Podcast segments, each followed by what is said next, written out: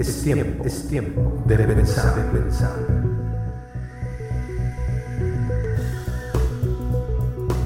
Muchacho, estudio. Los apóstoles es muy claro que fueron llamados a establecer iglesias, pero también predicaron, por lo tanto eran evangelistas, y también enseñaron, por lo tanto también eran maestros. Entonces, eh, pero, pero eh, yéndonos al, origen de esta escritura, estamos hablando de que, de que son funciones muy específicas que las iglesias necesitan o necesitaban, ¿no? Ahorita el tema es que estamos también ahí en el, en el siguiente que está mencionado, estamos hablando de profetas. También hay una corriente que, que, habla, yo, yo sí me inclino un poco, este, aunque ahorita le estoy dando el panorama general, ¿no? Eh, a, que, a que los profetas, el último de los profetas fue Juan el Bautista. Sin embargo, la palabra, curiosamente, en otras escrituras posteriores dice que profeticemos. Pero entonces eh, la, la interpretación es que nosotros declaremos la palabra de Dios. Cuando la palabra nos dice en el Nuevo Testamento que profeticemos, está diciendo que proclamemos la palabra de Dios, ¿verdad? O sea, que conozcamos la palabra, esta palabra que vemos aquí, ¿verdad? Y que la proclamemos, que la anunciemos. Desde esta perspectiva, la palabra profeta, pues tiene dos acepciones muy claras. La primera es aquellos que son profetas de Dios del Antiguo Testamento, y incluyendo a Juan en el Nuevo Testamento, son personas que anunciaron cosas que se iban a cumplir en la persona de Jesucristo, ¿verdad? Trajeron la palabra de Dios al pueblo y esa palabra se cumplió de manera muy específica en Jesucristo en determinadas situaciones, ¿verdad? Eh, hay un sinnúmero de profecías que se han declarado en toda la Biblia y que Jesucristo las cumplió. Por eso es muy importante entender que ese eran el tipo de profetas que están señalados en la Biblia. Ahora, si hay alguien que en este tiempo se llame profeta, tenemos que parar nuestras antenas y estar muy cuidadosos porque también la Biblia habla de que, hubo profetas mentirosos, falsos profetas, ¿no? Entonces, eh, bajo la perspectiva de la iglesia, por eso es tan importante que conozcamos la Biblia, porque cuando un profeta hable, si es un profeta de Dios, tiene que concordar al 100% con la palabra escrita, porque todas las revelaciones que Dios ya quiso darnos, pues ya están escritas. Entonces, es de mucho cuidado y de mucha precaución tomar cualquier palabra profética como cierta, ¿no? Eh, el tema es eh, vayamos con pies de plomo con esta situación.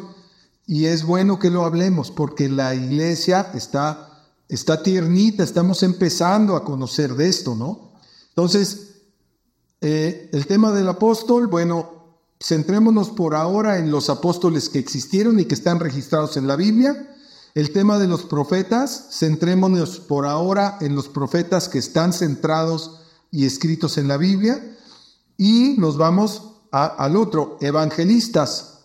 Evangelistas es, pues, es la, es la labor que tú estás haciendo en, en tu trabajo, en tu escuela, en, en, donde tú estés, donde tú le vas a llevar el mensaje de salvación a alguien, el, el, el, conocimiento de, de, la obra de Cristo para, para eh, arrepentimiento y fe, ¿verdad? Entonces todos podemos estar eh, eh, tomando esa función con o sin mucho conocimiento, pero con la fe de que el Señor ya nos salvó y entonces podemos compartir. Estamos haciendo labor de evangelistas.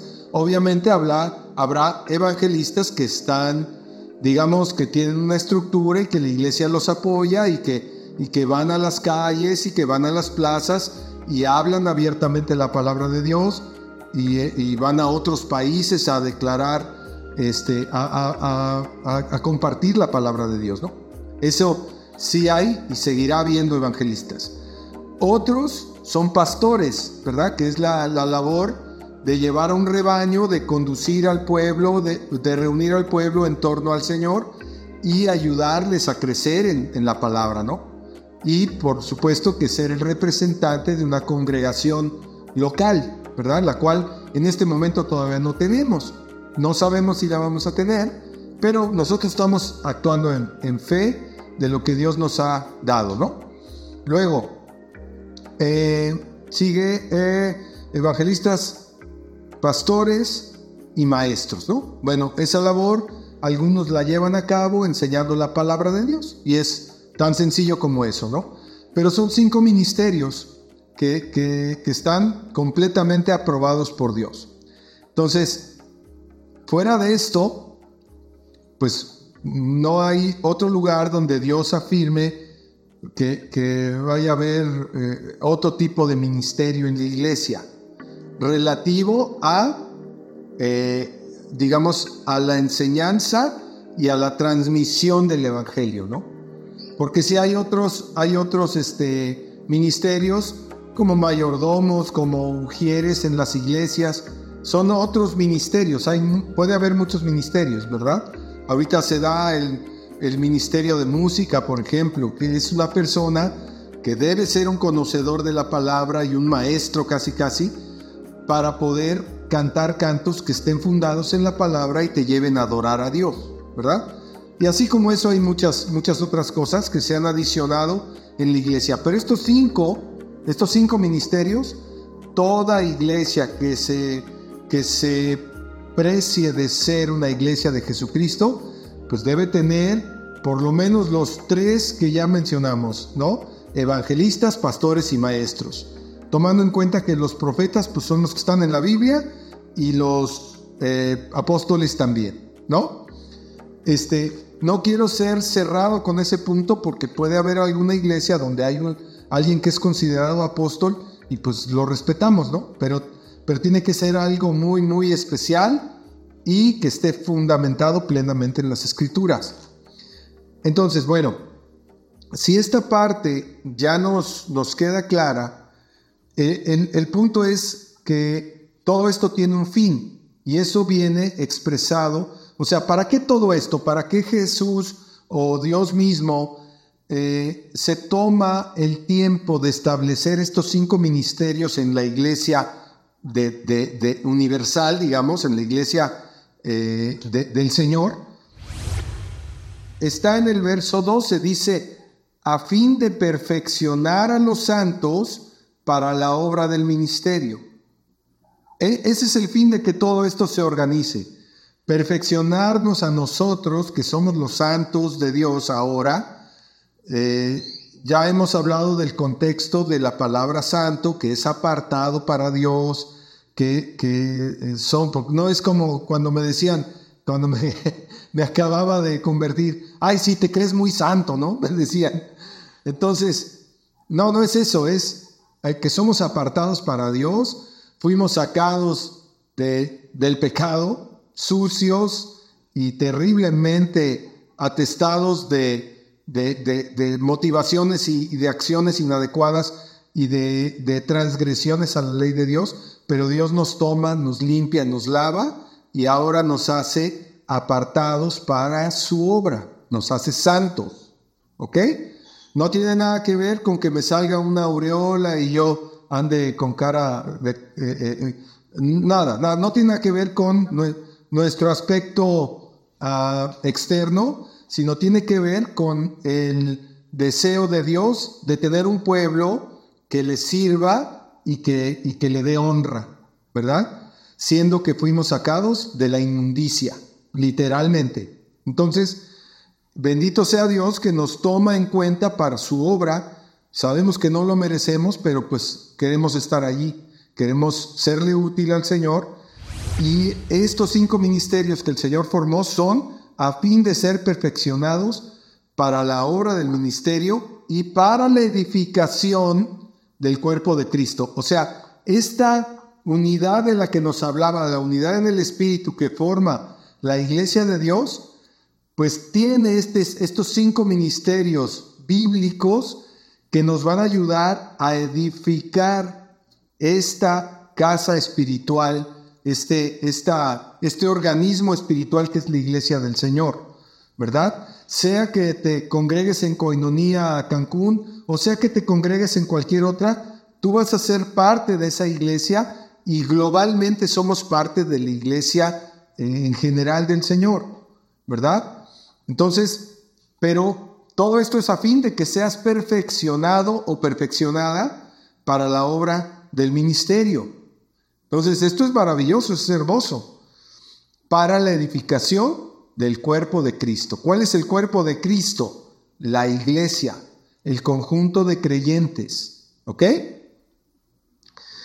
Ahora viene una parte, ya estamos cercanos a, al final de esta, de esta lección, porque nos trae una recomendación, ¿verdad? Una recomendación de, ya nos dijo el por qué y el para qué, pero ahora nos da una prevención para que ya no seamos niños fluctuantes, estamos en el verso 14, llevados por doquiera de todo viento de doctrina, ¿sí?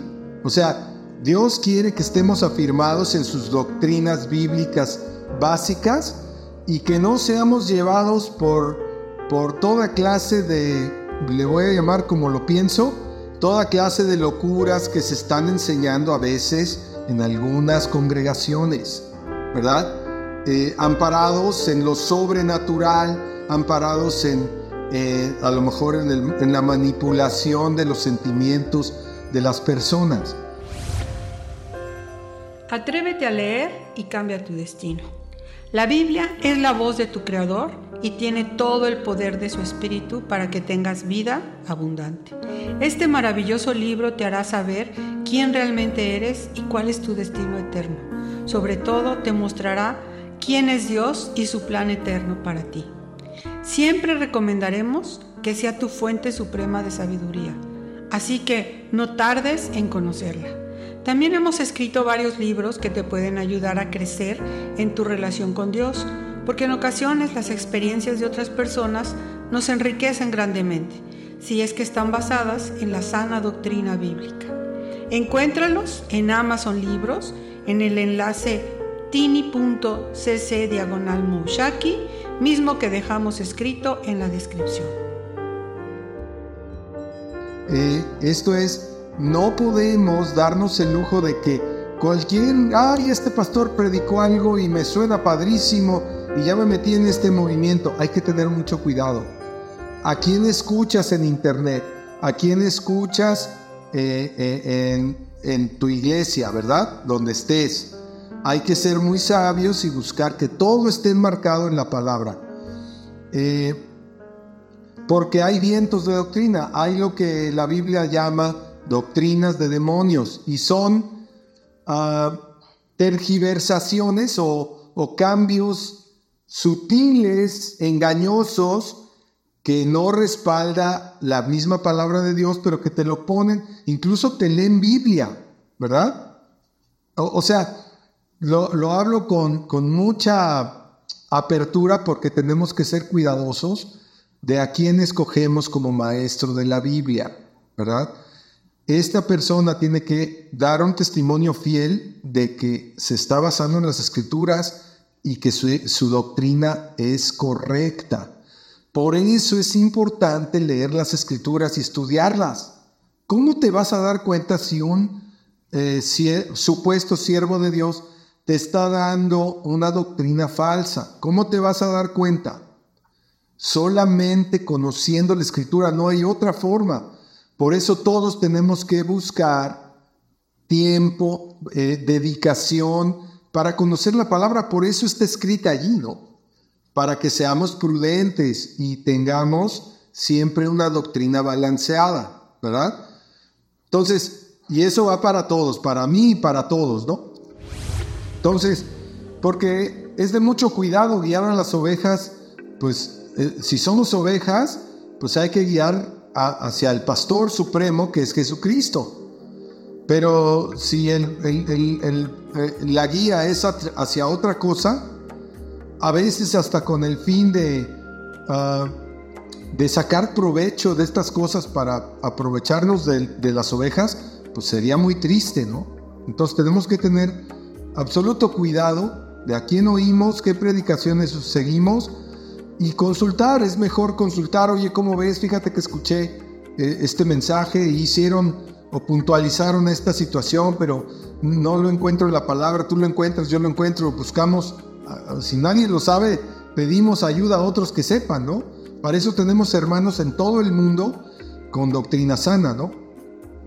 Y de alguna manera podemos todos aprender de la experiencia, pero no te vayas, lo que yo digo es, no saques conclusiones espirituales de un solo verso de la Biblia, ¿no? Y te voy a dar un ejemplo muy concreto donde se puede torcer una escritura fácilmente, ¿verdad?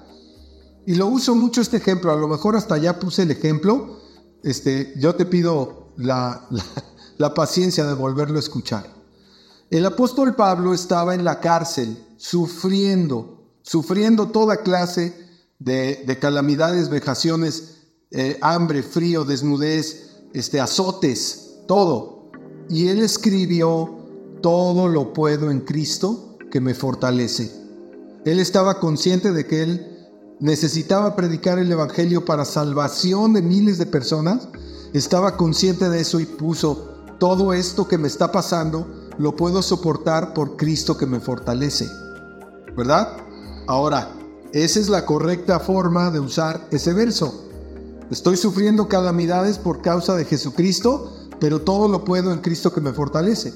Sin embargo, puede haber alguien que diga, ah, ya me vi en esta casa de tres recámaras, cuatro baños, cochera al frente, alberca, y entonces la voy a comprar porque todo lo puedo en Cristo que me fortalece. Pues sí, suena muy espiritual, pero no es una aplicación concreta o correcta de una palabra que tiene una implicación espiritual para soportar la, la persecución incluso por causa del Evangelio. ¿Qué tiene que ver comprar una casa con soportar eh, todo para la salvación de otras personas? No tiene nada que ver, pero alguien lo puede usar de manera tendenciosa para, pues, para sus propios fines o para engañar a otros. Por eso, eh, el mismo Satanás, digo, cuando, cuando tentó a Jesús, cuando tenía los 40 días de ayuno Jesús, le, le dijo, bueno, si eres hijo de Dios, mira, Satanás conoce la palabra, si eres hijo de Dios, di que estas piedras se conviertan en pan. Lo estaba probando. Tenía 40 días de no comer nada. Estaba quizá al borde de morir. Después de 40 días de no tomar nada ni comer nada, no hay uno total, viene Satanás y con la palabra de Dios lo tienta. ¿Y, ¿Y qué le dice Jesús? Es la forma correcta de interpretar las escrituras. No solo de pan vivirá el hombre, sino de toda palabra que sale de la boca de Dios. ¿Viste, ¿Viste la, la, la manera de usar la palabra correctamente? Satanás viene y lo tienta en un momento de amplísima necesidad, cuando dice él, eh, no he comido en 40 días y tengo estas piedras aquí, yo las puedo convertir en pan. Si eres el Hijo de Dios, di que estas piedras se conviertan en pan. Pues yo quiero un pan. Pues no, él respondió, no solo de pan vivirá el hombre, sino de toda palabra que sale de la boca de Dios. ¡Wow! O sea, si hay una manera de, torcer las escrituras y usarlas para fines incorrectos, pero hay una forma de usar la palabra correctamente. Eso es a lo que me quiero referir con todo esto, ¿verdad? Aunque haya tenido esa laguna mental por segundos, que se me hicieron eternos, por cierto, pero eh, entonces, la palabra se interpreta en su contexto. No podemos sacar una conclusión bíblica certera de un solo verso. Tenemos que ver cómo se habló de ese tema en el tiempo antiguo, cómo lo hablaron los profetas, eh, el tiempo de los reyes, eh, desde el Génesis, cómo lo hablaron los, los ah, apóstoles, cómo lo habló el mismo Jesucristo y después entonces podemos sacar una conclusión teológica, ¿no? Por eso es importante todo esto. Entonces, vamos a la parte final. Dice, eh, nada más para reafirmar el verso 15, bueno, terminábamos con el 14 que dice, que hay un estratagema de hombres que para engañar emplean con astucia las artimañas del error. Eso es lo que vimos ahorita con el ejemplo de cómo usar mal la palabra, ¿no? Eh, eh, los dos ejemplos que, se mencionaron. Y entonces, ahora sí, dice el, el verso 15, sino que siguiendo la verdad en amor, crezcamos en todo en aquel que es la cabeza. Esto es Cristo. Nos está reafirmando que nuestro director de orquesta, nuestro Señor Todopoderoso es Cristo. Él es la cabeza de la iglesia. Su palabra es lo que debemos seguir, ¿verdad? La palabra de Dios, de quien todo el cuerpo, o sea, estamos hablando de los cristianos de Coinonía Cancún, pero también los cristianos de todas las iglesias del mundo, todo ese cuerpo bien concertado y unido entre sí por todas las coyunturas que se ayudan mutuamente según la actividad propia de cada miembro, ¿verdad? Recibe su crecimiento para ir edificándose en qué? En amor, en el amor de Dios, en el amor que todo lo suple, que todo lo puede, que todo lo cree, que todo lo perdona, el amor que nunca deja de ser, ¿verdad? Entonces, eh, espero que esta, esta lección nos haya ayudado a entender que somos parte ya de un cuerpo en el Señor, ¿verdad? Este cuerpo es el organismo espiritual que Dios ha determinado eh, ponernos a nosotros para que seamos nutridos de su palabra, para que seamos inspirados y afirmados en la verdad, ¿verdad? Entonces, ese, ese es el, el amor que Dios nos tiene. Todo esto está planeado por Dios, no es algo que surgió, que se le ocurrió al apóstol Pablo. Finalmente él fue inspirado por el Espíritu de Dios para escribir estas cosas y que tenga congruencia, que tiene plena congruencia con todo lo que se dijo en el Antiguo Testamento y lo que dice ahora el apóstol Pablo en relación al pueblo de Dios, al pueblo que Dios levantaría, ¿no?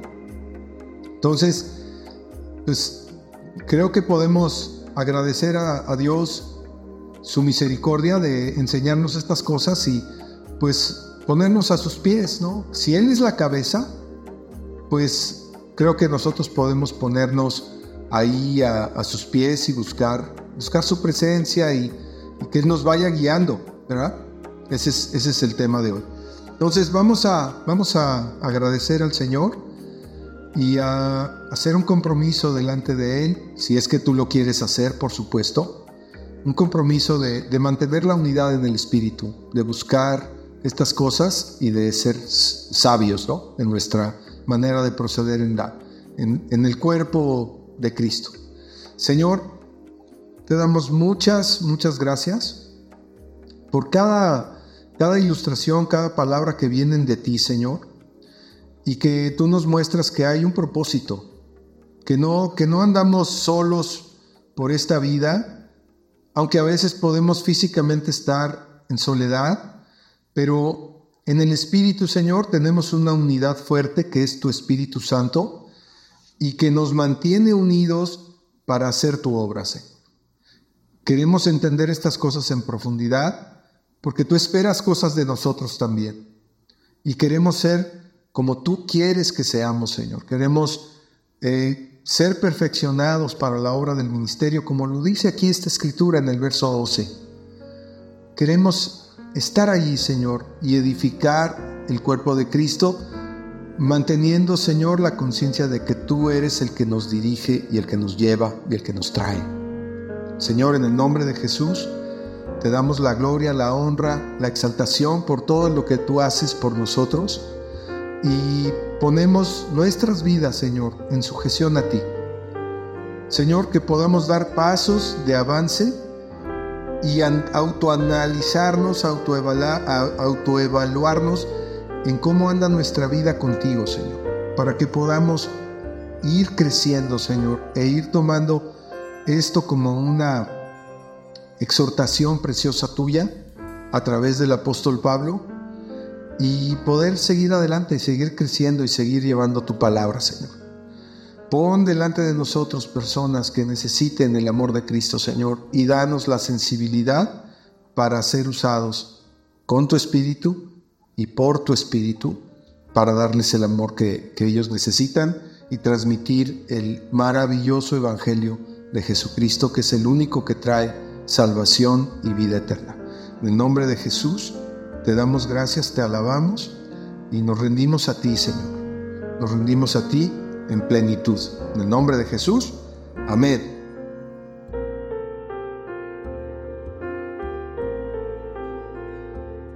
Si te parece útil este contenido, por favor compártelo, suscríbete y dale me gusta. Con esto ayudarás a más personas a ser transformadas por medio de la renovación de su entendimiento. Recuerda que tú puedes ayudar a salvar una vida, porque ahora sabes y crees que solo Cristo salva. Muchas gracias. Bien amigos, eso fue todo por hoy desde Cancún, Mushaki. Hasta pronto.